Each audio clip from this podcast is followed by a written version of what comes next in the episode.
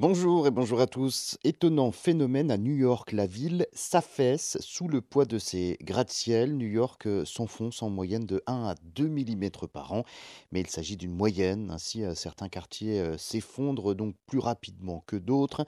Et la ville est également menacée par la montée des eaux. L'eau qui borde New York est ainsi montée de 22 centimètres depuis 1950.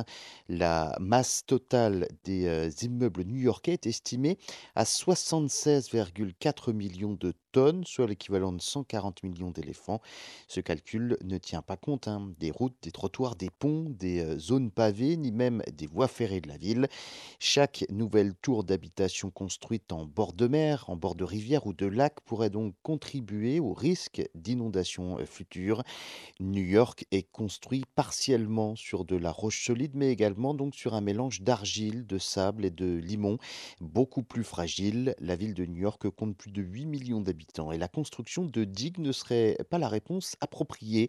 Le drainage et le pompage des eaux souterraines euh, pourraient donc euh, par ailleurs aggraver cette situation, puisque New York n'est pas la seule ville au monde à s'enfoncer irrémédiablement. Jakarta voit euh, certaines parties s'enfoncer de près de 11 cm par an en raison de l'extraction des eaux souterraines. On en avait parlé dans un précédent podcast. La capitale indonésienne pourrait être sous l'eau d'ici 2050.